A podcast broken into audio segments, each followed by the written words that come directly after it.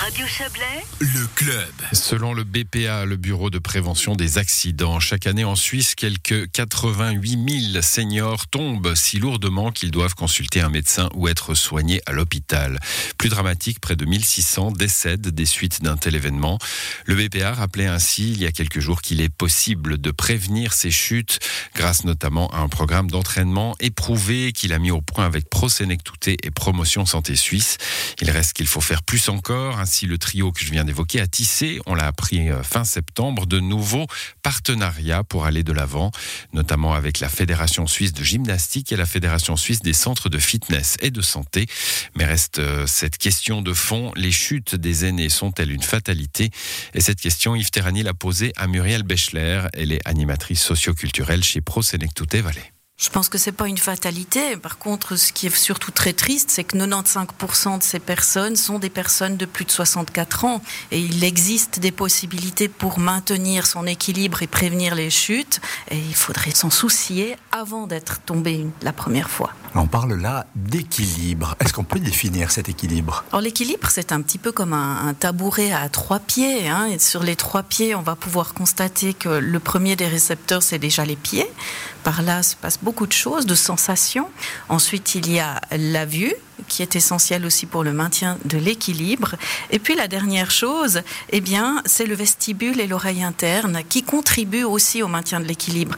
Donc, si sur ces trois pieds, on a une action qui fonctionne pas très bien, ben, le tabouret vacille et on a le risque de chuter. Finalement, comment peut-il y avoir des dysfonctionnements avec euh, ce tabouret à trois pieds?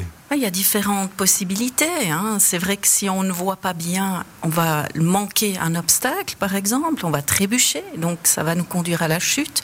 En même temps, des dysfonctionnements de l'oreille interne peuvent créer des vertiges aussi. Donc c'est important d'aller consulter son médecin si on est atteint par ce type de problématique. Il y a aussi les médicaments qui génèrent des troubles de l'équilibre. Par exemple, on se réveille pendant la nuit, dans son sommeil, on se réveille un petit peu rapidement. Il suffit qu'on ait eu euh, peut-être la prise d'un somnifère au préalable. Et puis voilà, on se lève, on met pas la lumière. Il y a énormément d'obstacles qui vont amener à une chute. Ce que l'on entend de la part des aînés régulièrement, c'est que ah mais c'est bête, j'aurais dû. Et c'est ça qui est un petit peu dommage parce que dans les on aurait dû, ça veut dire on aurait pu faire autrement, on aurait pu sensibiliser.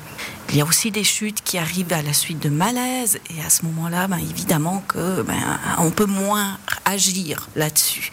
Mais ceci dit, c'est la force aussi musculaire des aînés qui manque avec l'âge, le temps de réaction qui sont moins bons et tout cela peut s'améliorer en pratiquant une activité physique régulière. On y reviendra tout à l'heure. Comment est-ce que ça se traduit dans la tête d'un aîné quand il y a chute? Alors quand il y a chute, il y a cercle vicieux hein, de la chute. On tombe, on perd confiance en soi, on se dit mais moi je vais plus oser me lever parce que c'est pas terrible tout ça, je, risque de rechuter, je vais me faire mal. Donc toute cette confiance va amener à un, cheminement de, un cheminement de je vais moins bouger parce que si je bouge je risque de tomber. Et ensuite, eh ben, il peut générer une prise de poids parce que moins on bouge, plus on prend du poids. Plus on prend du poids, plus on met de la contrainte sur nos articulations. Et puis ensuite, on va se dire ah ben oui, ben, je suis vraiment pas bien. Je vais, non, moi je ne sors pas. Je préfère regarder la télévision tout l'après-midi. On a moins de contact social et cela va reconduire à la chute. On peut le comprendre, il faut donc que les aînés s'entraînent. Il y a des programmes pour ça. Quel type d'entraînement peut-on pratiquer pour limiter justement les risques de chute? Alors au niveau euh, suisse, on nous dit qu'il faudrait travailler la force, en tout cas au moins 10 minutes par jour, l'équilibre près de 20 minutes, effectuer des doubles tâches, hein, par exemple, marcher en parlant, marcher en comptant. Il faudrait aussi descendre au sol régulièrement et se relever. Les aînés n'ont plus l'habitude de la structure du sol. Et c'est ce qui fait aussi que quand ils chutent, pour la moitié d'entre eux, même en n'ayant rien de cassé, ils n'arrivent pas à se relever parce qu'ils manquent de force et parce qu'il y a cette crainte du sol qu'ils n'ont plus touché depuis très longtemps. Et à ce niveau-là, c'est vraiment essentiel pour tous les aînés d'aller au sol avec leurs petits-enfants et de continuer à aller au sol le plus long longtemps possible pour être plus serein si toutefois il devait arriver une chute. Les aînés peuvent s'entraîner à la maison. Il y a aussi des cours qui existent. Euh, est-ce que vous pouvez nous en dire plus? Oui, tout à fait. Je pense que chaque activité physique est importante pour l'équilibre. Maintenant, pour les personnes qui ont chuté, la prise en charge médicale et par le spécialiste de la posture, qui est le physiothérapeute, reste essentielle. Cependant, quand les séances de physiothérapie sont terminées et puis qu'il s'agit de continuer, c'est à ce moment-là que les groupements sportifs de Prosenectute Valais notamment entrent dans la danse, j'ai envie de dire, et, et profitent à tous ces aînés parce que le contact social va faire que la personne va venir peut-être à sa séance de gym, mais va aussi sortir d'autres jours dans la semaine pour aller revoir ses copines de cours.